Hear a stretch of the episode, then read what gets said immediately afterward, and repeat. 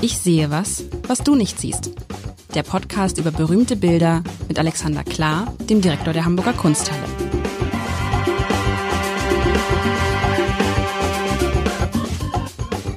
Herzlich willkommen. Mein Name ist Lars Heider.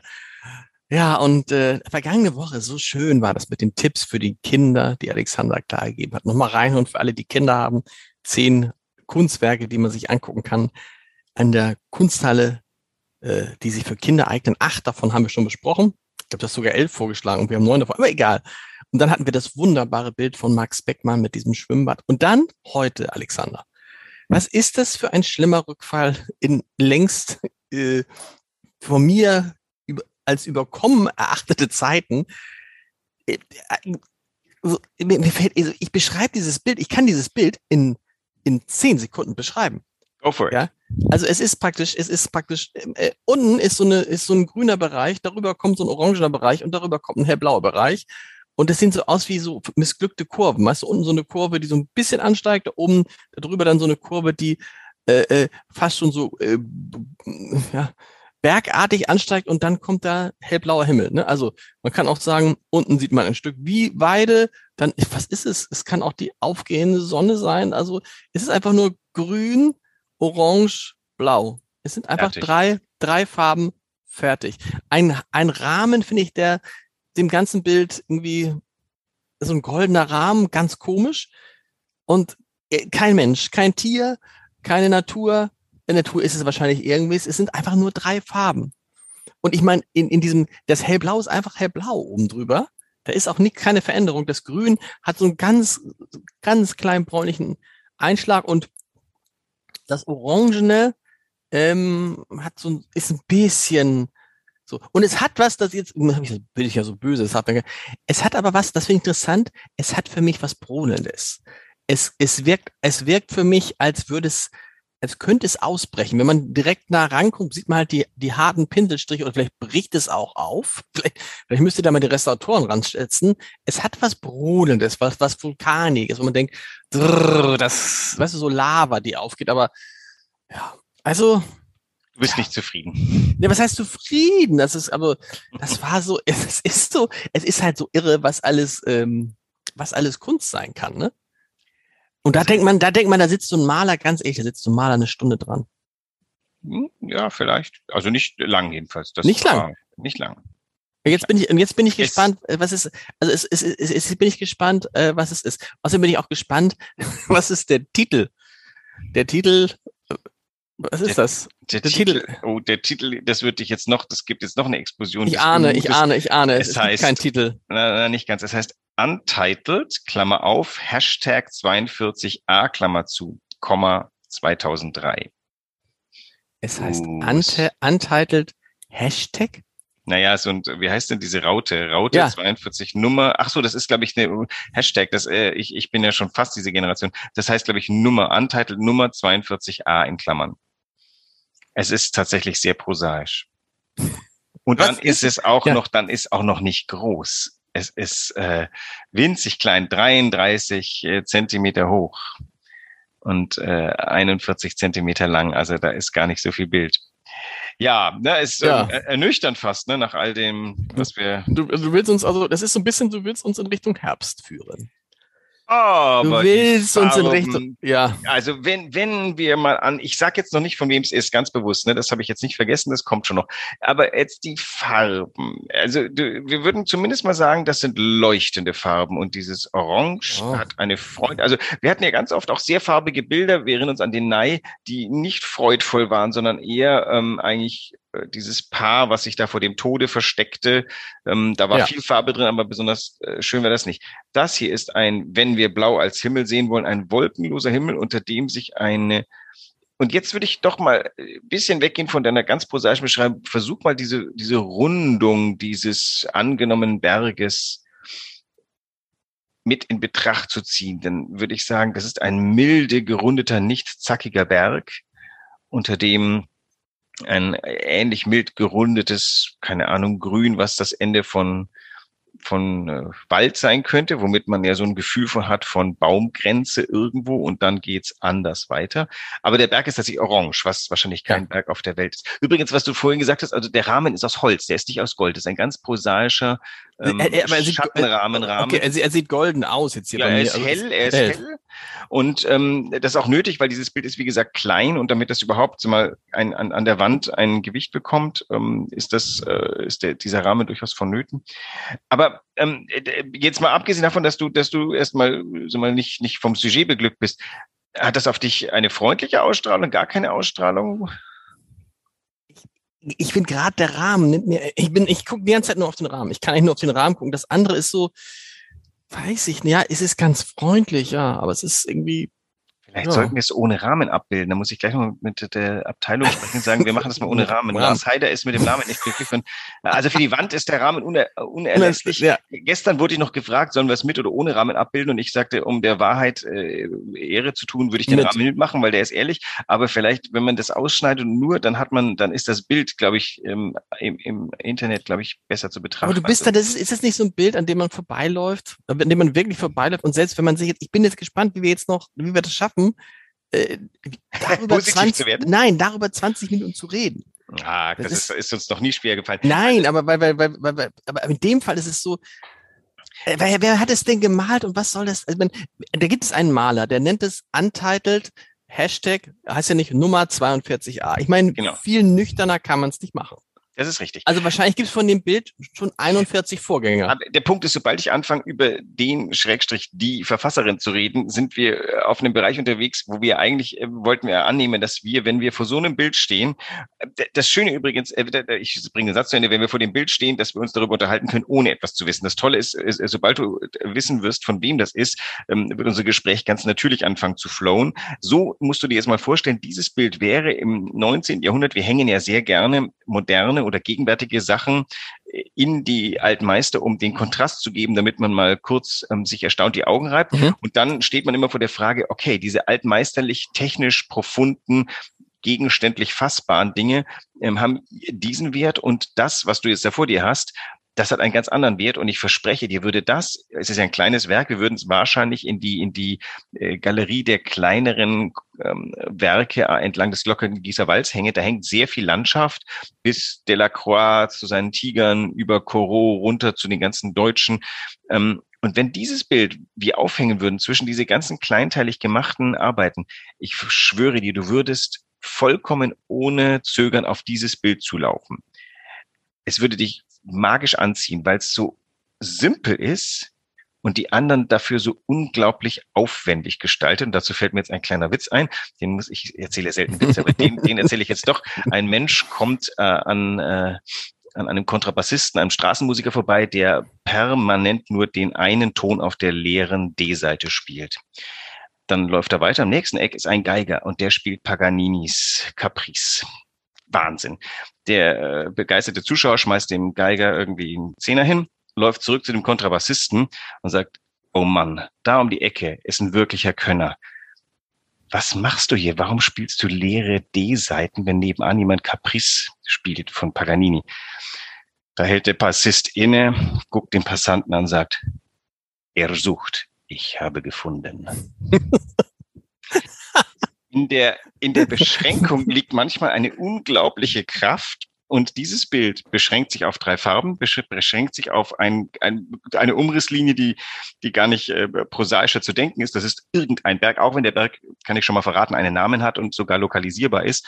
Also dieses Bild mit seinen drei Farben ist so simpel aufgebaut. Und doch ist es unglaublich erkennbar. Jetzt lasse ich raus, wer es gemalt Aber hat. Aber mal ganz kurz, weißt ja. du, es ist, es hat für mich sowas wie, es hat für mich sowas, wenn ich sowas sehe, ne, dann denke ich so, das, äh, das hat sowas von so einem, ähm, weißt du, von so, es gibt auch Künstler, die singen und die machen dann auch ein Buch. Mhm. Und es gibt Schriftsteller, die sind eigentlich Schriftsteller und die machen auch einen Film. Also du hast immer eine klare Profession und dann versuchst du die aber auch noch an anderen. Das ist ja ganz häufig. Wahrscheinlich ist es beim Malern nicht, ich weiß nicht, ob Maler auch Bücher schreiben oder so. Es wirkt für mich so wie jemand, ja, der irgendwie Künstler ist, aber irgendwie sozusagen das Malen auch noch so mitmacht, um sich auszudrücken. Das wäre jetzt sozusagen. Ähm, wow, das ist aber jetzt eine sehr schöne Analyse. Ist das, aber das wär, es wirkt, weil sonst, ich finde, das, es wirkt nicht so aus, dass das jemand ist, der jetzt Maler ist, sondern der dessen, der dem, also das ist eher jemand, der vielleicht äh, Musik macht oder so und eben auch, also äh, jetzt neuerdings äh, Michael Stich hat ja jetzt auch, der ist ja auch, malt ja auch selber, der Tennisspieler. Mhm. Äh, keine Angst, ich quatsch den jetzt nicht rein wie Udo Lindenberg. Ähm, aber ähm, also das ist ja oft so, dass Menschen, die irgendwie eine Begabung haben in irgendeiner Richtung, äh, künstlerisch, man kann ja auch vom Tennis, ist auch große Kunst, dann auch sozusagen eine Zweitbegabung haben. So wirkt das auf mich. Ja, also Volltreffer. Äh, das Bild ist gemalt von der Malerin. Ähm, aber also doch auch, eine Malerin. Aber auch Dichterin und Schriftstellerin Ethel Adnan. Ethel Adnan ist, ist eine ganz neue Erwerbung. Wir haben äh, mit der Hilfe von Michael Otto dieses und zwei weitere Bilder erworben für die Kunsthalle.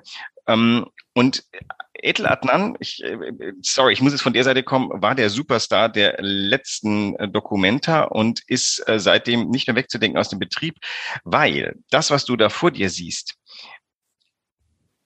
ich sage das immer so bös, ganz große Kunst ist. Es ist nämlich tatsächlich so, dass du Edel Adnans Werk ein bisschen mit, äh, mit einem Gedicht, einem heutigen, ähm, vergleichen könntest.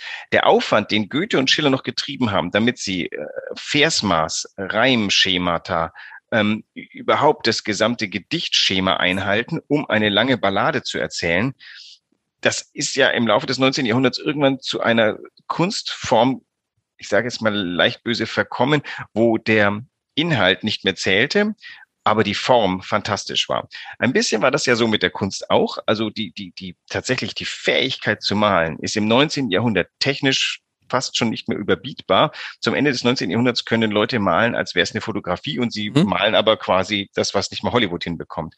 So, die Reaktion der Weltkunst ist, ähm, die Gedichte werden im Expressionismus äh, abrupt keine Ahnung, Trakels Gedicht ähm, oder Rilkes Gedichte neben Schiller zu stellen, das ist unendlich anders und es beginnt eine neue Simplizität, so der, der Einfachheit, die sagt, okay, nach all dem Parfum ziehen wir mal alles weg. Und was braucht der Mensch, um glücklich zu sein? Natur ist nicht schlecht, haben wir hier vor uns. Es ist glaube ich, unschwer als ein Berg deutbar, was die Ethel aneinander malt, oder? Das hast du am Anfang ist ein Berg, gesagt. Genau, ist ein Berg, genau. Also verhält sich wie ein Berg, ist ein Berg. Und ähm, der Berg ist übrigens tatsächlich, habe ich noch gesagt, der ist lokalisierbar. Das ist der Mount Tamalpais. Ähm, der ist nördlich von ähm, San Francisco zu finden. Da hat sie gelebt und hat das immer aus ihrem Fenster raus gesehen. Und den hat sie auch in äh, verschiedensten Farben gemalt. Aber natürlich ist der eine Metapher, weil es vollkommen wurscht ist, welcher Berg das ist. Es ist schlicht und einfach ein Berg. Ich weiß gar nicht, der ist jetzt nicht rasend hoch, aber es geht so vom, vom Atlantik geht's dann schon mal ein Stück rauf. So ein Küstenberg halt einfach.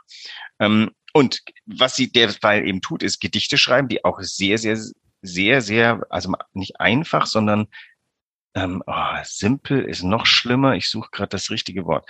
Äh, es wird aus dieser großen Kunst wird die Kunst der Knappheit. Und das ist eine ebenso große Kunst wie das große Breitbandspektakel.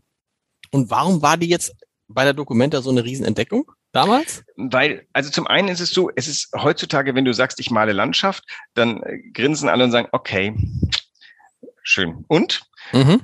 Und tatsächlich heute nochmal, also du kannst ja irgendwie nach all dem, was hinter dir liegt, Landschaft nicht mehr mal anders malen als im Stile von oder das hat der auch schon so gemalt. Der schlimmste, vernichtendste Urteil von Literaturhistorikern und Kunsthistorikern ist, naja, das sieht ja aus wie. Mhm. Dann, dann ist ein Künstler vernichtet. Das Problem ist, aber alles war schon mal da, alles war in irgendeiner Form. Es ist unglaublich schwierig, eine Handschrift zu finden und die Edel Adnan schafft es, immer wieder herzuspringen zwischen etwas, was vermeintlich irgendwie natürlichen Ursprungs ist und ganz simplen Formen, die aussehen wie Strickmuster. Und das Ganze fügt sich, diese anderen beiden Bilder, die wir gemalt haben, äh, die wir gekauft haben, sind, ähm, die wir gemalt haben, sind, ähm, die ich malen könnte. Ich müsste zu Hause mal ausprobieren. Übrigens, probier es einfach mal zu Hause aus, ob du es so hinbekommst. Und es wäre dann auch nur äh, nach Edel Adnan. Und dann versuch mal zu abstrahieren und dahin zu kommen, dass du etwas so Einfaches, so präzise ähm, also mal, ist dann nicht, ist dann nicht tatsächlich, wenn ihr das dann, wenn das diese Kunstwelt genauso aufnimmt. Liegt das nicht einfach an der Sattheit dieser Kunstwelt? Es endet mich so ein bisschen, dass man isst und so, so ein Feinschmecker und der isst und der isst und kriegt immer tollere Speisen und immer toller und, im, und der Tisch wird immer voller und voller und voller. Und irgendwann hat er sich eigentlich überfressen und ist satt. Und dann mhm. kommt einer und nimmt alles weg und sagt, hier ist eine Mohrrübe und das hier ist eine Kartoffel. Und dann jubeln alle und sagen, "Ah, das ist es. Aber doch irgendwie so, wenn man wieder von vorne anfängt, so, aber es ist ja nahezu absurd, dass man sozusagen, also dieser, diese, diesen, diesen satten Kulturschaffenden dann erstmal wieder alles wegnehmen muss, um sie zu Begeisterungsstürmen dann hinzuweisen. Oh, wieso sind wir nicht selber drauf gekommen? Wie Aber genial. Du nimmst es ja nicht den Kulturschaffenden weg, sondern es ist wie die Analogie, du ja sagst, auch beim Essen so. Die Süddeutsche hat ja äh, schon seit Jahren eine, eine Kolumne zum Essen und die heißt, wir nehmen drei oder sowas. Also äh, da wird ja auch propagiert, weg mit dem ganzen Schaum hin zu äh, Produkt eins, Produkt zwei, Produkt drei macht ein tolles Essen. Also diese Übersättigung ist nicht die der Kunstwelt, die Übersättigung ist die der Weltwelt. Ähm, Also das, das, das Absolut, Phänomen, klar. dass etwas immer technischer wird, immer virtuoser, aber leider der Inhalt verloren geht, ist ja auch beim Hollywood-Movie. Ich meine, wo sind wir mittlerweile, wo sind die einfach erzählten Geschichten, die noch, äh, keine Ahnung, Pier Paolo Pasolini hat genau gewusst, was für eine Geschichte er erzählen wird. Er hat zufälligerweise auch gewusst, wie er es machen muss. Aber äh, also das Hollywood-Kino steht ja äh, metaphorisch für, wir saugen alle europäischen geilen Ideen auf und wir machen sie mit mehr Geld, mehr Technik und Badam dämlicherweise sind die selten besser als die Vorlagen aus Europa. Was Hollywood kann, ist das ganz große akademische Breitwandkino mit allen technischen Finessen. Die geilen Ideen kommen aber von woanders. Und das ist dieselbe Geschichte. Hier hat jemand mal kurz beschlossen, also ich male das, was ich sehe und fühle und ach so, genau, warum sie malt, ist vielleicht noch ein wichtiger. Sie malt, weil es Dinge gibt, wie sie sagt, die sich nicht in Worte fassen lassen. Hm. Das heißt, das ist jetzt nicht so, dass sie malt, weil sie, äh, weil das irgendwie einfacher geht, sondern sie sagt, mit meiner, mit meiner Lyrik und auch mit den, mit der Prosa, mit den Geschichten bin ich an irgendeinem Punkt angekommen, wo man etwas nicht ausdrücken kann. Und was wir beide hier machen mit dem Podcast ist, wir reden ja nicht so oft, nicht so sehr über das, was wir sehen, sondern wir reden mit dem, was wir sehen, über andere Sachen, was Hörer natürlich doof finden können oder aber eben auch schätzen könnten, weil es geht genau darum, dass du das Bild siehst und überträgst in etwas anderes, was in unserem Fall Sprache ist. Und sie macht es andersrum. Sie überträgt das Schriftliche, was aber nicht mehr fassbar ist, in ganz leichte, aber farbig ähm, unglaublich ansprechende. Und jetzt kommen wir zu den Schönheiten dieses Bild. Ich finde dieses Bild unendlich schön. Bevor wir darauf, bevor ich darauf eingehe, was mir, den Gedanken finde ich interessant, dass man an einem Punkt angekommen ist, wo es ja offensichtlich nicht mehr weitergeht. Wo irgendwie alles technisch perfekt und strukturell perfekt ist. Das erinnert mich an ein Gespräch, das ich mal vor längerer Zeit mit einem Chefredakteur einer, du, zitierst ja immer die Süddeutsche Zeitung, einer süddeutschen Zeitung hatte. Und wir trafen so zusammen und er erzählte mir von seinem Alltag und er erzählte mir von dem Personalgespräch und von der Strukturkonferenz und äh, wie die Workflows sind und dit, dit, dit, und dit und dit. Und er redet immer weiter. Und ich merkte, er hat sozusagen strukturell, organisatorisch ist diese Zeitung perfekt aufgebaut. Ne? Und irgendwann guckte ich ihn an und sagte, sag mal, und ähm, wann hast du denn zuletzt mal einen Text geschrieben? Und sagte, dazu komme ich nicht. Weißt du, und so ein bisschen daran erinnert mich das, dass man dann so vor lauter, also wenn man will es, man will es äh, perfekt machen, man will es nach allen Regeln der Kunst, also nicht in der Kunst, nach allen Regeln machen. Man baut sich irgendwas auf und verliert aus dem Auge, worum es wirklich geht. Wir haben es in, in der Medienszene mit der Digitalisierung gehabt, dass es immer nur, immer nur um die Abspielkanäle geht. Also man sprach teilweise heute auch noch, man spricht immer über die Abspielkanäle, aber man sprach gar nicht mehr darüber, was tut man in diese Abspielkanäle rein. Und so ein bisschen ist es vielleicht auch, äh, es ist- und an diesem Punkt kommt man doch in jedem Bereich der Gesellschaft, in jedem Bereich der Welt immer wieder. Ne? Also man fängt ganz unten an und dann wird es immer besser, besser, besser, besser, besser, besser, besser, besser. Und irgendwann stellt man fest, äh, wir haben uns so weit von diesem, von dem entfernt, um das es eigentlich geht. Aber ich Und- glaube, sie ist genau, sie sticht genau darauf hin, worum es geht. Also die Analogie. Nee, nee, das meine ich ja, klar, das meine ich ja, dass, dass sie diesen Punkt dann vielleicht äh, äh, erwischt hat. äh, in der, also in der Lyrik geht es ja nun tatsächlich darum, in, mit möglichst minimalem Zeilenaufwand ein Bild herzustellen, ein Gefühl zu paraphrasieren, etwas anklingen zu lassen. Und dieses ähm, hat sie jetzt analog auf Bild übertragen, gesagt, wie kann ich denn mit möglichst wenig Aufwand, das heißt zum Beispiel kleinen Bildern, das sind alles sehr kleine Bilder, sie Mhm. malen keine großen Bilder, die aber wirklich, ich hänge sie dir an die Wand und du siehst die als erstes, du guckst als allererstes hin. Das ist wie Headlines im Übrigen. Also dieses Bild fasst so viel zusammen, dass du erstmal dahin guckst. Und es geht jetzt gar nicht so um die Reinigung eines vollkommen ähm, äh, so mal, geschmacksverzerrten Menschen, der jetzt zwischendurch mal das, die Karotte braucht, sondern. Nein, aber weil es reduziert ist auf das Wesentliche. Genau. Und, genau. Und, aber, und jetzt sind wir an dem Punkt, ähm, wo es jetzt interessant wird. Und dann guckst du aber genauer hin. Und dann wird es zum Beispiel, das Schöne an Malerei ist, der Pinselstrich. Den hatten wir ja bei Beckmann letzte Woche auch, wo wir gesagt haben, diese schnoddrige Pinselei. Das hier ist eine sehr legitime Fortführung. Übrigens, diese Übersättigung, die ist ja nun für uns schon seit dem 19. Jahrhundert, denn es hat sich ja tatsächlich die große, der große äh, Trend war ja erst Impressionismus vereinfacht die Themen, Expressionismus mhm. vereinfacht die Motive. Dann kam zwischendurch mal neue Sachlichkeit, dann wurde quasi gesellschaftlicher Realismus mal aufgegriffen mit teilweise Mitteln des 19. Jahrhunderts, mit teilweise des frühen 20. Dann kommt die Nachkriegszeit, die äh, die Abstraktion über alles stellt. Dann kommt der Moment, wo einzelne einzelne Künstler, in Deutschland zumindest Gerhard Richter, Polke, Kiefer und so, die Abstraktion in Frage stellen und sich dagegen stemmen. Und hier haben wir jemanden außerhalb des deutschen Raumes, der mit Mitteln des, sagen wir, deutsch geschult Expressionismus, wobei das auch nicht zutrifft, aber in der ganz eigenen Sprache etwas evoziert, etwas anklingen lässt, durch ein Motiv, was so simpel ist wie nur möglich. Berg. Das nächste Motiv wäre, keine Ahnung, unten blau, oben blau und eine Horizontlinie Wasser. Mhm. Und so funktioniert ja Lyrik. Und deswegen ist das jetzt nicht irgendwie so, dass die Ethel Adnan keine, keine Lust mehr hat, ähm, äh, Gedichte zu schreiben, weil es einfach einfacher ist zu malen, sondern sie stellt fest, Moment, ich könnte aber diese, diese Technik der, der Einfachheit, das, die Simplizität doch versuchen, auf ein Bild zu übertragen. Und die wirken kindlich, aber sie sind nicht kindlich. Hier steckt halt schon das Leben, die ist ja sehr alt geworden und hat, äh, naja, die hat schon früh angefangen. Die hat, glaube ich, schon in den 1960er Jahren als Malerin angefangen. Da hatte sie gerade mal ein bisschen Recognition als Lyrikerin und als äh, Schriftstellerin. Aber das Bild, das ist das, was du meinst, dieses, das Bild brodelt, ne? Man hat das Gefühl, das Grüne drückt gegen das Orangene, das Orangene drückt gegen das, äh, äh drückt gegen das Blaue und irgendwie äh, ist halt das Bild, das Bild hat eine, das hat, das hat es ja, das Bild hat natürlich eine Spannung und du denkst, gleich bricht es auf. Sehr schön. Also guck mal, und, und dann gehst du noch in die Binnenstruktur und schaust dir an. Bei dem Orangen hat sie nochmal einen Hügel, einen Vorhügel Stimmt. angedeutet. Da hat sie mit ein bisschen mehr äh, Rot noch beigemischt. Und beim äh, und den Pinselstrich hat sie kleiner gemacht bei dem Grünen. Also sie hat jetzt für jede Fläche andere Pinsel verwendet, was dazu führt, dass eben der Himmel ähm, äh, flächiger wirkt. Da sind halt diese Brüche drin. Sie arbeitet schon mit dicker, mit dicker Farbe. Sie trägt da schon was auf. Also auch die Farbsubstanz selber ist, ist ein Teil der Geschichte, denn das ist, das Bild besteht aus Farbe und das führt sie ordentlich vor. Und du würdest aber nochmal, wenn jetzt mein Sohn das malen würde und ich würde es ihm zutrauen, so ähnlich, das kriegt man hin. Das kriegt man hin. Wäre es trotzdem keine Kunst, auch wenn mein Sohn gar nicht wüsste, äh, äh, dass es äh, jemanden gibt, der so gemalt hat, nämlich Eitel Adnan.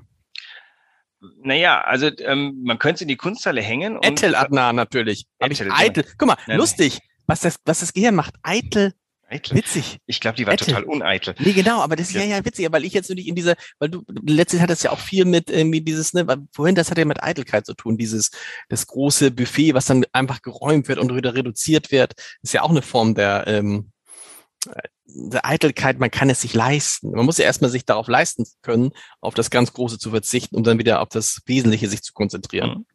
Also äh, wir in der Kunsthalle oder wir Museen erzählen ja Geschichten durch Bilder. Das heißt, wenn wir dann deinen Sohn da ausstellen, dann wäre das ähm, natürlich auch mal so ein, so ein Verweis darauf, dass, dass das alles geht. Aber uns interessiert natürlich ein bisschen mehr, als äh, wenn dein Sohn gelangweilt war, am Nachmittag irgendwie ähm, lustlos einen Berg gemalt hat, sieht man das dem Bild schon an. Also du, du kannst natürlich mal dir den Spaß machen und deinen Sohn fragen, ob er Lust hat, mal ähm, einen Berg zu malen. Und dann schaust du, was rauskommt. Also ich kann aus eigener Anschauung sagen, ich habe, damit ich mir immer sicher bin, dass ich weiß, wovon ich rede, habe ich auch immer wieder gemalt. Und man sieht einem Bild an, ob es durchdacht ist, ob es durchgearbeitet ist oder ob da jemand einfach versucht hat, was nachzumachen. Aber das sieht man ja, finde ich, jedem, jedem Kunstwerk, wenn man ja. auch ein Buch an. Du siehst auch einen Text, auch einen einfachen Text, auch eine einfachen Zeitung, siehst du an, hat sich da jemand einen Gedanken gemacht oder hat er einfach nur versucht, die, die Seiten zu füllen?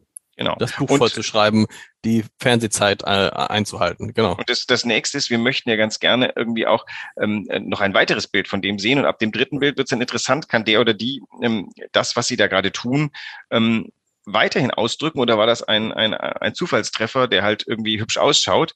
Das ist ja das, was ich immer sehr spannend finde. Ich gehe ja gerne auf Rundgänge an, an Akademien und schaue mir die Werke junger Künstlerinnen mhm. an. Das wird ja immer so Jahresausstellungen oder Halbjahresausstellungen. Und das, das, da sind tolle Sachen dabei. Und dann merke ich mir das und dann schaue ich, heute haben die ja alle Websites, und dann schaue ich nach einem halben Jahr nach oder nach einem Jahr und guck mal, hm, ist, hat sich da was bewegt? Und und, und dann wird's halt wirklich interessant. Dann sieht man, jemand verfolgt eine Idee. Du möchtest ja schon sehen, dass das, dass, dass das was abbildet, was auch mit einer Entwicklung zu tun hat oder also nur das Lebens, was heißt, wir haben viel zu wenig Bilder von, von äh, wie alt ist dein Sohn? Sieben. Siebenjährigen. Das äh, sollte man, sollte man auch ändern. Absolut. Hm, das Ding ist halt, die sollten halt, ja? Ich spreche ihn drauf an. Nein, die sollten halt, Entschuldigung. Ja, die, die sollten halt tatsächlich das auch ähm, ja, wie soll ich sagen, wir beschäftigen uns im Museum halt sehr ernsthaft mit Dingen und mit, der, mit demselben Ernst erwarten wir, dass die, deren Sachen wir zeigen und ausstellen, auch bei der Sache sind. Wenn jemand das im Nachmittag hinprügelt, dann ist der Aufwand, den wir treiben, um dieses Bild an die Wand zu hängen, plus um Nachbarschaft für dieses Bild zu finden. Wenn sein äh, älterer Bruder auch noch schnell was hingezaubert hat, dann gibt es zumindest die Verbindung, die sind miteinander verwandt. Könnte interessant sein. Mhm. Wenn wir die ganze Klasse bilden was, schau dir mal so Klassenausstellungen an dann verlierst du halt sehr schnell Interesse wenn wir die drei Edel Adnans, die wir erworben haben, nebeneinander hängen, dann ist es total toll, weil du kannst halt eben sehen, ähm, wie sie verschiedene Modi von, von Abstraktion und, und natürlicher, nicht gegenständlicher Natürlichkeit ähm, miteinander ähm, verwebt. Und das ist schon was Tolles, weil die, die macht auch Teppiche zum Beispiel verweben. Ähm, also die, diese, diese Farbigkeit ist ein, ist ihr Signatur und das siehst du durchgehend. Jetzt bin ich fast begeistert, aber der Podcast ist zu Ende. Was soll man machen? Nächste Woche Hagenbeck. Korinth und Hagenbeck nicht vergessen und dann vielleicht mal irgendwie so einen, so einen jungen, aufstrebenden Künstler, so einen, wo du sagst, ganz neu, ganz frisch entdeckt, hängt erst seit einem Jahr in der Kunsthalle. Sowas ist auch mal interessant. Sehr gerne. Im September mache ich eine Ausstellung, die heißt 4x4 ähm, und ähm, da kommen mehrere äh, ganz junge Künstlerstimmen zu Wort. Dann nehmen wir doch jemanden von da. Sehr gut. Bis nächste Woche. Tschüss. Bis dann.